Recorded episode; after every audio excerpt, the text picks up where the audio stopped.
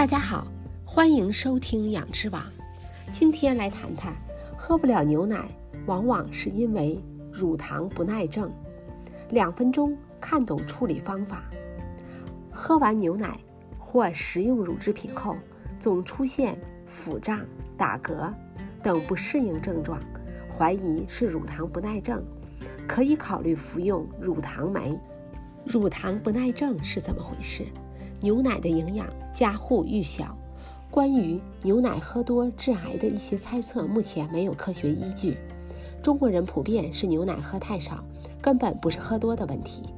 牛奶中存在乳糖，这就是牛奶带着淡淡甜味儿的原因。乳糖酶是人类在小肠中产生的一种酶，它的作用就是去分解乳糖酶，供身体使用。注意。食品本身不含乳糖酶的高乳糖食品包括牛奶、羊奶、冰激凌、酸奶、奶酪、黄油、乳清蛋白粉等等。因为乳制品中的乳糖含量很高，所以乳糖酶分泌不足的人很难消化它们。据研究，全世界约百分之七十的成年人可能缺乏乳糖酶，尤其是东亚、西非、阿拉伯。和南欧地区，大多数中国人有乳糖不耐症。小肠中产生乳糖酶的位置布满手指状的细小绒毛，可以吸收食物中的营养，并根据需要将其传递到血液中扩散。乳糖酶最重要的工作是促进乳糖的分解，将其转变为葡萄糖和半乳糖这样的简单糖。这是成年人可以利用的简单糖。这些糖还与蛋白质、健康脂肪以及牛奶中的其他维生素和矿物质结合在一起，给我们提供营养。乳糖帮助牛奶转化为能量。婴儿时乳糖酶的产量最高，因为牛奶通常是小婴儿唯一食用的食物。随着年龄的增长，产生乳糖的能力通常会下降。当控制乳糖酶产生的基因发生突变。乳糖酶产量不足时，就不能消化乳糖。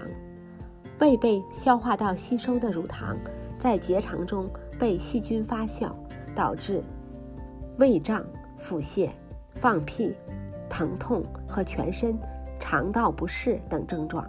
目前尚无可以治愈乳糖不耐症的方法，但可以管理。而最有效的方法就是使用乳糖酶。在食用乳制品之前，服用乳糖酶补充剂是一种有效的方法。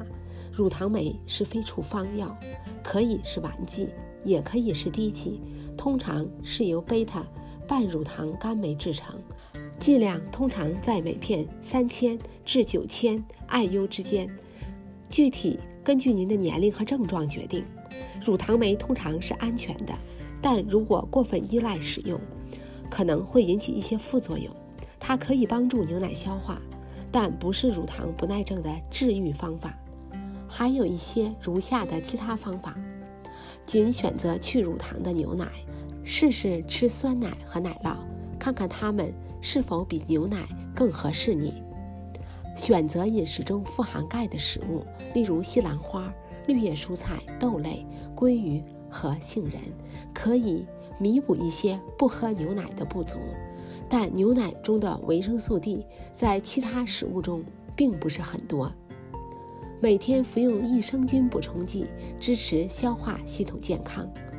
需要指出，乳糖不耐症和乳制品过敏是两回事，后者是对某些奶制品中的酪蛋白或乳清蛋白的自身免疫反应。而不是由于缺乏乳糖酶引起的，所以吃乳糖酶是没用的。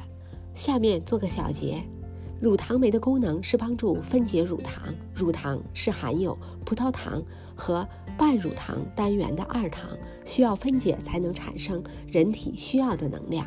当您的小肠没有足够的乳糖酶来分解乳糖时，就会导致乳糖不耐症。对于乳糖不耐症的人，可以使用乳糖酶补充剂来改善。如果您不想依靠乳糖酶补充剂来控制症状，可以减少乳制品，并从绿色食品、豆类和鱼类中获取钙。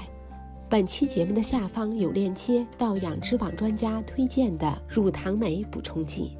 本期节目就到这里，感谢您的收听，下期节目再会。